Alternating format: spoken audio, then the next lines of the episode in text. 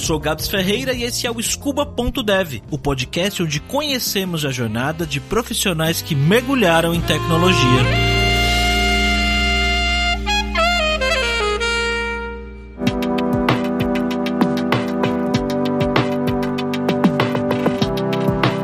Antônio sempre gostou de química e matemática no ensino médio e quando chegou a hora de decidir a profissão, ele falou: hum, química ou matemática? Química. Então ele foi cursar engenharia química na USP. No início da faculdade ele percebeu que a verdade é que ele não gostava tanto de química e matemática como ele imaginava. Mas ele continuou o curso e no terceiro ano de faculdade ele fez uma visita em uma fábrica química em Guaratinguetá e ele achou simplesmente incrível. Ele começou então a procurar emprego em fábricas e foi o que acabou levando ele à sua primeira experiência profissional, uma fábrica de cerveja. Eu estagiei em 2010. Eu entrei na faculdade em 2007. Em 2010 eu consegui um estágio na Ambev. Eu hum. fui trabalhar na produção de cerveja, diretamente na, na etapa de fermentação, então era a produção mesmo dela. Estagiei por ali. Antes de me formar, eu fui contratado, fui para supervisor de produção, também na área de fermentação. Fiquei mais uns dois anos. E aí eu saí da Ambev. Aquela, aquele chão de fábrica estava muito intenso, não tinha muito tempo para mim, para a vida pessoal. Então eu saí, passei quatro meses no Canadá, fiz um intercâmbio e quando eu voltei, eu consegui emprego numa empresa que é de limpeza para a indústria alimentícia. Então fui trabalhar num fornecedor que eu tinha lá na Ambev, peguei o cargo de especialista de aplicação para desenvolvimento, onde eu ia testar novas tecnologias nas fábricas, ver se tinha novos químicos de limpeza traziam algum benefício para a empresa, seja tempo, consumo, qualidade da limpeza ficava melhor, era mais fácil para o operador. Então fazer essa parte de validação em campo das fórmulas. Hoje eu migrei um pouco, eu continuo atendendo as fábricas alimentícias, mas eu adicionei também um portfólio de produtos para lavanderia, que é, é até é um pouco estranho, mas existem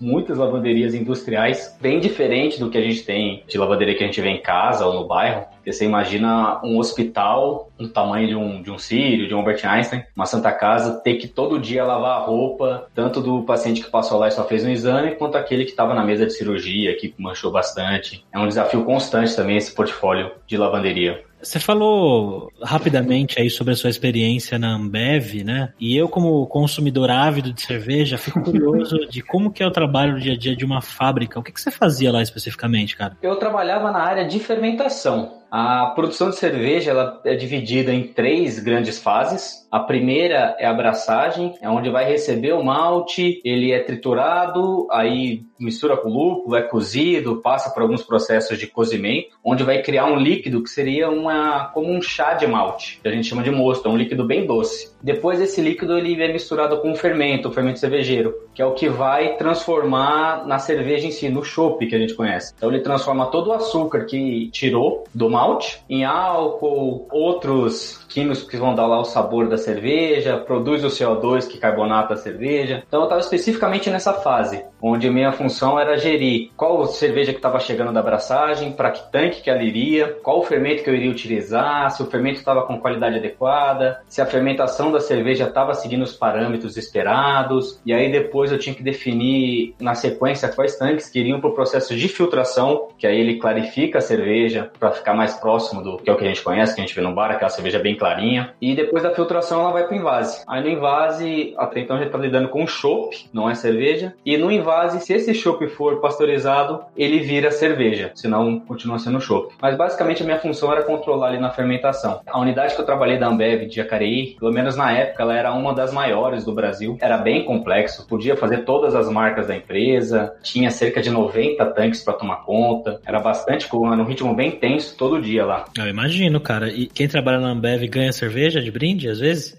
é. Se tem uma coisa que eu lamento de ter saído de lá é, é, essa parte. Eu não sabia quanto custava a cerveja no mercado. Aí, quando eu saí, eu vi que, que não é fácil manter esse gosto, não. mas ganhava, tive bastante cerveja naquela época lá. E depois de lá, você foi trabalhar com limpeza de máquinas industriais, é isso? Isso, isso. Limpeza dos equipamentos. Então, lá na Ambev eu já tinha que fazer isso, porque esvaziou um tanque de cerveja, eu tenho que lavar para poder encher de novo, para colocar uma nova leva. E um tanque de cerveja de uma cervejaria industrial, ele tem 30 metros de altura, são 400, 600 mil litros os tanques lá de, de Jacareí. Não dá para você lavar de uma maneira convencional, não é alguém com uma mangueira e um balde, né? Tem um sistema de engenharia que vai jogar por cima o, um sabão específico que vai conseguir tirar essa sujeira por arraste só da água caindo pelas paredes do tanque, vai fazer essa limpeza. Depois tem que passar um desinfetante para matar os microrganismos e aí eu tenho o tanque liberado para uma próxima produção. E aí eu, hoje eu trabalho na indústria que fornecia os químicos, o sabão que utilizava nesses tanques. Por já ter a experiência, por já ser cliente, já conhecer cervejarias mais profundamente, fui selecionado. Então eu conheci o cliente da empresa só que lá meu portfólio ele aumentou. Se antes eu conhecia apenas a parte de cervejaria e basicamente o processo de produção, de repente eu me vi indo para frigorífico, laticínios, empresa que faz, já fui numa empresa que faz batata chips, faz a, a salgadinhos, empresa de, de massas, enfim, os mais diversos, onde produz alimento e precisa limpar, eu cheguei a visitar. Ah, tá. Tudo sempre focado nesse processo de limpar os equipamentos, né? Limpar os equipamentos, os recipientes, sim. É uma coisa que, para quem é leigo como eu, né, parece uma coisa, não vou dizer simples, Você mas uma coisa que não tem que ter uma formação para isso, né? Inclusive, aquele caso da cerveja que morreu um pessoal era relacionado à limpeza? Eu não lembro. Você deve ter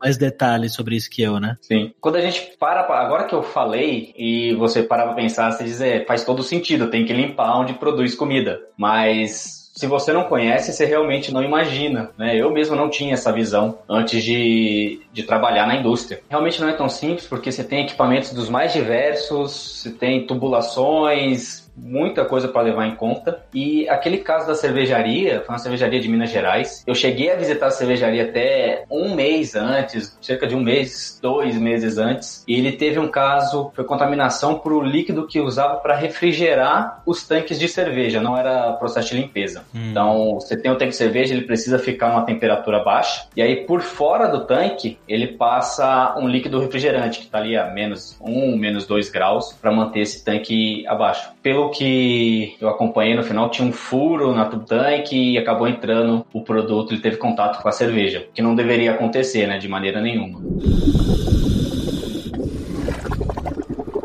E bom, mudando um pouco de assunto. Você disse que em determinado momento aí da sua vida profissional você sentiu a necessidade de aprender a conversar com as máquinas. Como que surgiu essa vontade em você? Como que apareceu isso na sua vida? Lá atrás, antes da faculdade, ano de 2005, 2006, época que existia blog, existia Orkut, Fotolog, eu tava inserido nessa moda, eu tinha, eu gostava mais de blog, eu gostava de escrever. O provedor que existia na época era o Blogger, acho que ele não existe mais, ou tá bem menor. Ele tinha alguns templates prontos, mas eram todos muito, muito sem graça, né? Não tinha, eram geraisões. Então eu entrava em sites que dessem templates, só que mesmo esses não eram do jeito que eu queria. Então eu comecei a aprender, fuçar no HTML do template para trocar imagem, trocar uma fonte. Chegou em algum momento eu queria um sistema para responder os comentários que tinham no meu blog. Então eu fiz um, uma caça no Google para aprender a, a fazer isso. Então eu mexi um pouco nesse HTML. Só que quando eu entrei na faculdade faculdade eu não tive mais tempo de continuar com o blog. Acabei parando, não mexi mais com tecnologia. Entrei na Ambev, aí era, era chão de fábrica mesmo, usava muito pouco de, de tecnologia, era muito mais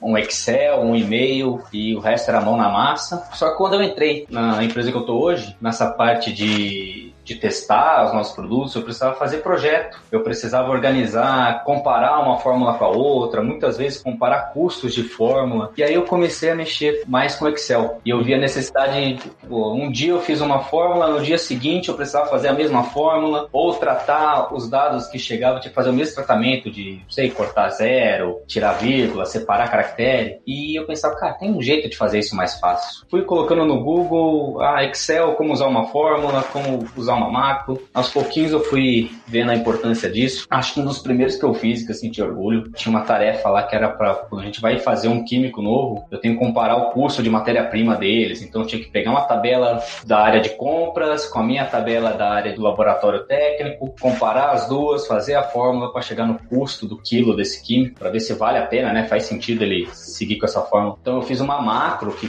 conseguia fazer isso para separar. Fiquei todo orgulhoso. Falei, cara, olha só, não vou errar mais isso, porque acontecia às vezes você pegar a linha errada. Foi quando eu comecei a ver que eu precisava entender mais, só que ainda estava no Excel. E eu sempre acompanhei, desde a minha época de blog, eu acompanho o Jovem Nerd. E com o Jovem Nerd eu comecei a acompanhar a Lura, no Nerdtech, eles falando sobre tecnologia, sobre como está a revolução digital, inteligência artificial. Com o tempo eu fui vendo que eu não precisaria, eu não tenho vontade de ser um programador, mas se eu souber pelo menos falar com a máquina, põe assim, né? Se eu conseguir pelo menos me comunicar, saber pedir para ela o que eu preciso, ou entender o que, que ela tá me tornando, vai me dar vantagem no futuro. Para mim é muito claro que muitas coisas vão ser automatizadas, ficando mais tecnológicas, e se eu souber o que está acontecendo ali, como interagir, eu vou ter vantagens na minha carreira. Foi quando eu comecei a me interessar realmente por programação, por tecnologia. A sua história, cara, é muito parecida com a história do primeiro episódio aqui do Scuba Dev, Felipe Lemes, que é engenheiro ambiental. Da estação de tratamento, né? Sim.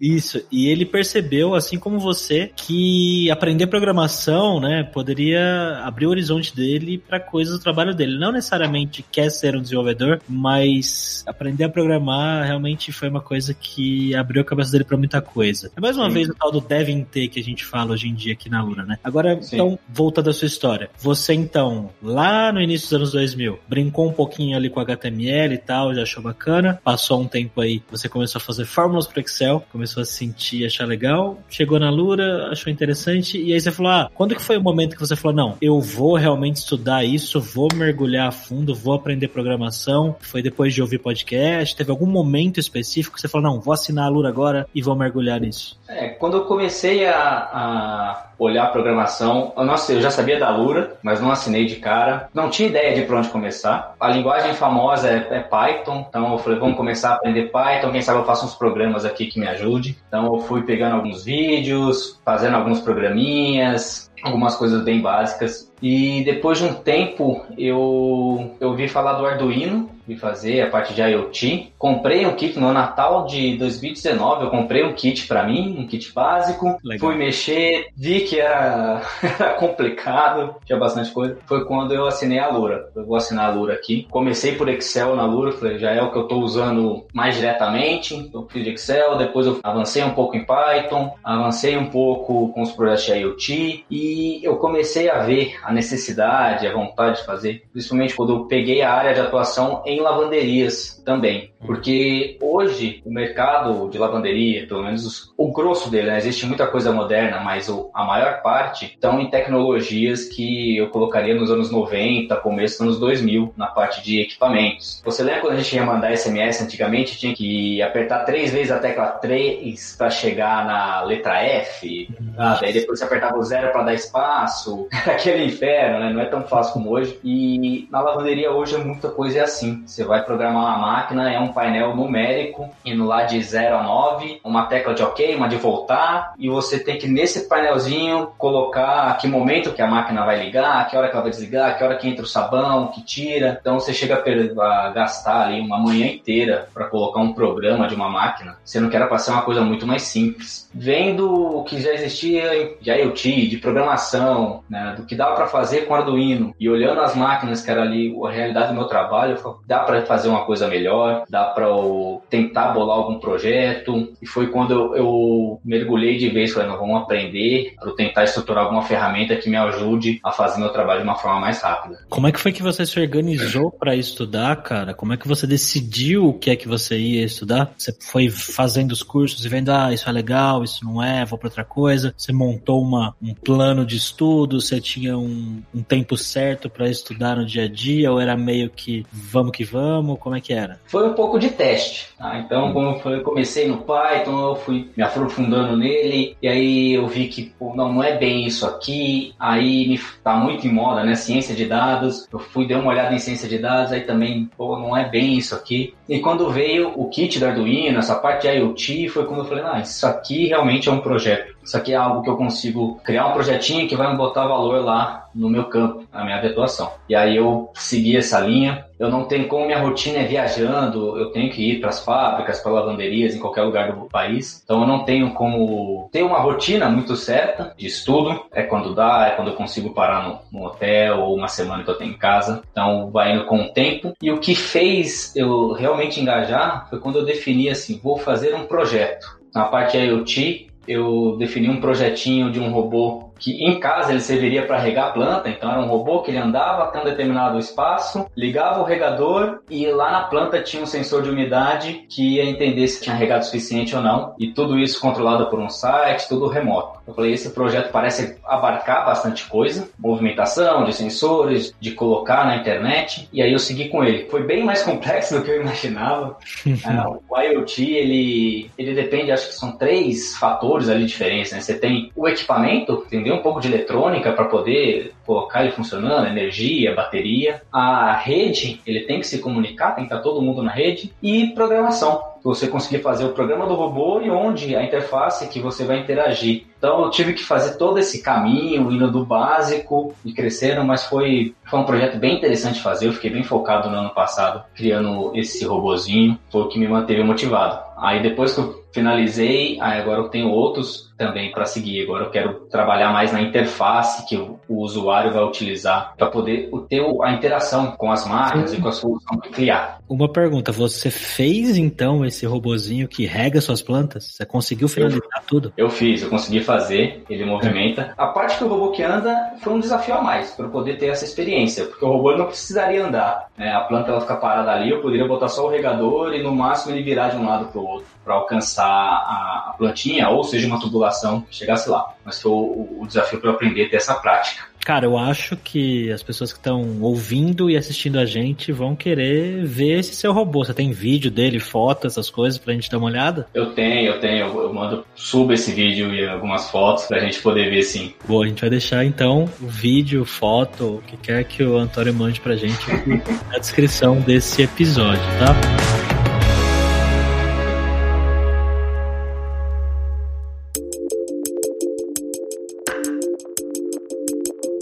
Cara, e fora esses projetos paralelos seus aí, o seu robô que rega plantas, você tinha comentado comigo aqui que você criou um podcast também, você é um podcaster? Sim, sim, acho que dá para chamar de podcaster. Como eu comentei, o meu trabalho é basicamente viajar na rua, em fábricas, com bastante contato. E ano passado veio pandemia, de repente a ordem da empresa era que todos ficassem em casa todo mundo parado, cancelou a viagem. Tem o carro da empresa, eu não podia sequer ligar o carro porque era monitorado, iriam saber. E, aí eu pensei, cara, o que, que eu vou fazer? Meu trabalho é viajar, eu não posso mais viajar. O que, que eu posso criar de novo aqui? Na época eu imaginava que eu não ia ter trabalho, mas no fim tive bastante da empresa. Veio a ideia de criar um podcast, era algo que eu já tinha pensado, mas nunca levado muito a sério, e criar um podcast na empresa entrevistando os funcionários, quem trabalha ali. Porque muitas vezes você conhece uma pessoa só pelo e-mail, só pelo telefonema, mas nunca viu, mas estivesse na mesma empresa, você nunca viu pessoalmente, nunca tomou um café com ela nada disso. E podcast, na época em que eu mexia com blog lá, 2006, eu cheguei a fazer um podcast, bem no estilo do Nerdcast mesmo, com meus amigos que eram blogueiros também. Ele teve dois episódios só, não durou muito, mas foi, pô, se em 2006 eu consegui produzir, gravar, editar um podcast com a tecnologia que tinha lá na época, hoje eu vou conseguir também, já deve ser mais fácil. Então, eu chamei uma amiga minha, a Letícia, que trabalha comigo também na empresa, que gosta dessa parte de, de conteúdo, ela sabe editar vídeo, faz algumas coisas, é criativa. Falei a ideia para ela, gostou, mas falou: será? Eu falei, não, vai dar certo. Aí a gente conversou com a diretora de RH da empresa, a Rita, e ela adorou a ideia. Falou, cara, comprei essa ideia, vou levar aqui para os outros membros da diretoria e te retorno para vocês. Aí deu alguns dias, ela voltou, falou: ó, a diretoria gostou, façam o, o primeiro, só que o episódio tem que ser no máximo de cinco minutos. Cinco minutos? Cinco minutos foi sacanagem. Falou, cara, não sei se vai dar, mas vamos fazer. E mesmo que fique a mais, a gente envia. E aí, uma vez você tem né, o produto pronto, fica muito mais simples de brigar por alguma coisa do que antes. Então a gente chamou a primeira entrevistada, foi uma vendedora da Diversei, que tem uma história muito legal com a empresa. O pai dela trabalhou na empresa. Quando criança, como viu o pai, tinha vontade de trabalhar, então ela foi com a gente, tinha essa história para dividir. E era uma pessoa que fala, ajudou, nos ajudou bastante nesse primeiro episódio, porque ela fala bastante. Então, mesmo com a gente não sabendo fazer muitas perguntas, como levar uma entrevista, tinha muito conteúdo. Aí a gente editou, pegou um, um software que era o mesmo que eu usava antigamente, a Audacy, fez a edição, colocou uma música, a gente ficou morrendo de medo sobre qual música colocava, porque era o podcast da empresa, não sei se podia ser muito solto, não podia. O episódio no final ficou com 12 minutos, não dava para cortar mais, a gente enviou. 12 minutos o... dá tipo três perguntas. É, acaba, é mesmo 12 minutos é curtinho, né? É. Foi o máximo que a gente conseguiu ali. Enviou, o pessoal gostou. Eu achei uma plataforma para poder hospedar o podcast, para ter um player. De início a gente tentou colocar o, o MP3 no e-mail, para mandar no e-mail das pessoas. Mas ainda é podcast, né? A pessoa teria que baixar o arquivo, ouvir. Eu não ia saber quem ouviu, quem não ouviu. Depois eu tentei colocar o player no corpo do e-mail, no HTML do e-mail, mas também não dava certo. Até que eu achei a plataforma, a gente criou um site do Google Sites mesmo da empresa para poder hospedar, colocar uma foto da pessoa, uma descrição, o player, e aí a gente tinha o primeiro episódio que a gente lançou na empresa, esse podcast. E o primeiro episódio, cara, se você vai ouvir hoje, é uma vergonha. Sério? O ritmo, música, né? Aquela coisa bem de quem tá começando. É o MVP. É o MVP. Mas deu certo, o pessoal gostou, a gente continuou entrevistando, fazendo mais ou menos nos primeiros meses ficou procurando qual seria a periodicidade ideal para lançar o podcast, para a gente fazer também, para a gente conseguir o tempo de fazer. Depois de um tempo a gente achou que a cada 15 dias dava uma frequência bacana para lançar os episódios, a gente tinha tempo de fazer e o pessoal não perdia o interesse, não era um tempo para eles esquecerem que existe. Hoje ele está, a gente lançou em abril, hoje tem 17 episódios lançados. Que legal, cara. Sucesso, hein? Como é que chama o seu podcast? Fez bastante sucesso. O nome da empresa que eu trabalho é Diversity. Aí o podcast chama Pessoas da Diversity. Ele foi desdobrando. Começou fazendo essas entrevistas, ainda meio tímido. E aí, com o tempo, o diretor financeiro, fã de podcast, e ele falou, cara, isso aqui pode ser uma ferramenta de comunicação. Então ele deu a ideia de chamar o presidente do Brasil para poder ter um, um, programa dele esporádico, havia assunto, para ele poder falar com os colaboradores, em vez de mandar um e-mail, como está a nossa situação no Brasil, abria o, o, o podcast e conversava com a gente, trazendo as informações. Ficava muito mais dinâmico. E com ele a gente fez três já fez três episódios. O último foi o fechamento do ano passado, como foi, os resultados da empresa e como que ele esperava que seria esse ano. E a gente também foi escalando a empresa que eu trabalhei na Global. A gente chegou a entrevistar o diretor da América Latina, o líder da América Latina. Ele é um argentino, a gente fez uma entrevista em espanhol com ele, então eu tive que gastar ali um pouquinho de espanhol. E aí depois aprender a como fazer uma dublagem no podcast. Chamou um cara aqui no Brasil, traduziu, ele fez a gravação e gente fez como se fosse uma dublagem de documentário. Fica a voz original um pouco baixa e a dublada entrando em cima do original. E no final do ano a gente conseguiu entrevistar o CEO geral do mundo global aqui da, da empresa, é, da Inglaterra. Então fez a entrevista em inglês e lançamos o podcast no final de dezembro em três versões, a original, uma português e uma em espanhol. Cara, muito legal isso que você falou de usar o podcast como uma ferramenta de comunicação, que eu acho que uma coisa que acontece, acontece aqui na Lura mesmo, eu não conheço a, sua empresa, eu não conheço a empresa que você trabalha, mas por ser uma empresa global e tudo mais, imagino que de volumes de funcionários, quantos funcionários tem mais ou menos no mundo, chutando assim? Pô, vou fazer um chute até bem alto, entre 5 e 10 mil. É muita gente. Pô, 7 mil. Assim, 7 mil, muita gente. Muita gente e acontece muita coisa o tempo todo, né? Informar essas pessoas do que tá acontecendo, das novidades, dos planos, das metas de tal, é realmente um trabalho difícil. Eu acho que o podcast é um jeito legal de transmitir isso para as pessoas, né? Uma coisa um pouco menos formal do que um e-mail, né? Pode ser meio maçante, chato de ler. Uma conversa ali, a pessoa falando com você, acho que faz todo sentido, cara. Muito legal, parabéns pela iniciativa, que é uma coisa muito bacana mesmo. Para você que tem vontade também de de repente fazer um podcast dentro da sua empresa, parecido com o que o Antônio fez, já adiciona ele no LinkedIn aí e enche ele de pergunta que ele vai ajudar você. né, Antônio? Não, pode vir que a gente, a gente se ajuda sim. Voltando à parte dos estudos de tecnologia e tudo mais, o que, que você estudou até hoje na Lura, né, e de repente está em outros lugares também, que ajudou você no seu trabalho no dia a dia, no que você faz hoje? Primeiramente, o Excel foi primordial. Fazendo um pouco de programação de Python, eu consegui fazer, não trabalhar exatamente com Python, mas ter noção de código, de lógica de programação, para poder mexer com os processos de IoT, né? mesmo a gente fazendo o código da Arduino em C, então mesmo sendo em outra língua, ter essa base do Python me ajudou a me adaptar. Eu fiz também, como eu trabalho dando muito suporte a vendedores que estão na linha de frente, em todo o país, volta e meia eu tenho uma requisição que é da documentação dos nossos produtos químicos. É um trabalho também, mas é um trabalho repetitivo. O cara fala, ah, preciso da ficha de tal detergente. E aí eu tenho que parar o que fazendo, vou buscar essa ficha num, num site da empresa, enviar por ele por WhatsApp. Então eu desenvolvi um chatbot, eu vi que o Telegram dá para programar, fazer algumas automações dele, então desenvolvi o chatbot. E aí eu fiz o curso de chatbot da Lura também, para ver até onde pode chegar. É um chatbot muito simples, né? Você colocava o nome do produto, ele te retornava a documentação. Quase uma linha de comando. Mas dá para fazer muito mais coisas. Então eu fiz o curso de chatbot, foi o último que eu terminei, para poder uh, deixar ele mais interativo, para a pessoa conseguir se expressar um pouco mais, dizer algo como quero soluções em lavanderia, ter algum conteúdo. É, e aí agora eu estou migrando para a parte de front-end. Como eu falei, eu entendo que eu preciso disponibilizar uma interface onde as pessoas possam né, utilizar as soluções que eu estou fazendo, que eu estou criando. Seus próximos mergulhos eu imagino que vão ser aí na área de front-end. É isso que você planeja estudar aí no futuro? Vai ser no front-end. Inclusive vai ter a imersão da Lura logo logo. Eu já me cadastrei, já gostei do projeto, vou começar por ele para ver o que eu consigo fazer. Esse podcast, esse vídeo provavelmente vão pro ar depois que a imersão da Lura que o Antônio mencionou já tiver acontecido. Mas se você tiver interesse em participar das outras imersões, que são semanas gratuitas de aulas e conteúdos, é só você acessar acessar alura.com.br barra imersão, se inscrever na newsletter, que a gente sempre avisa por lá quando essas imersões forem rolar. E Antônio, teve algum curso na Lura que você fez que você fala, putz, esse curso aqui é um curso que todo mundo deveria fazer, que você recomenda para as pessoas que estão ouvindo a gente agora? Eu gostei bastante do curso de Excel. Inclusive, ele renovou recentemente, eu tenho que refazer, mas eu gostei bastante que ele dá uma visão, principalmente, eu já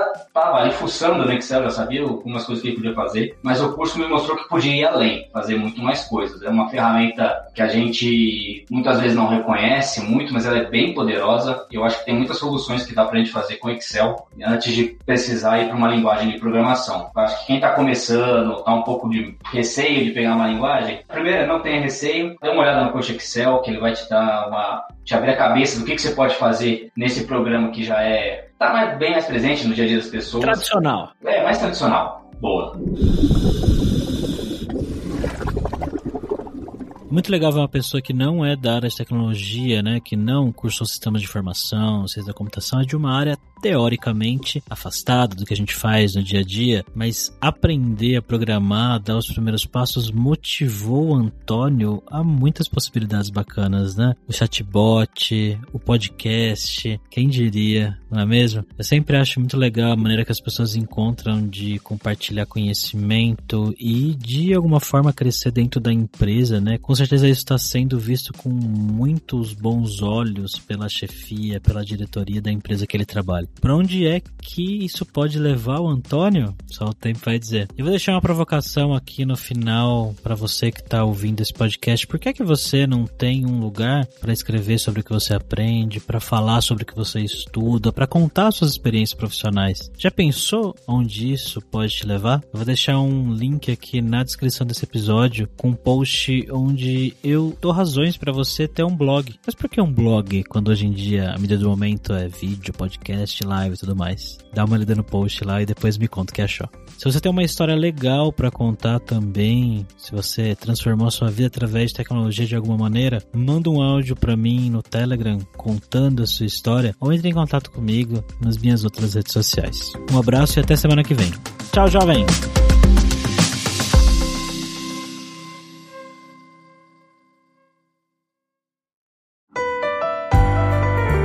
E esse foi mais um episódio do podcast Scuba.dev, uma produção Alura. Mergulhe em tecnologia e venha ser um dev tempo.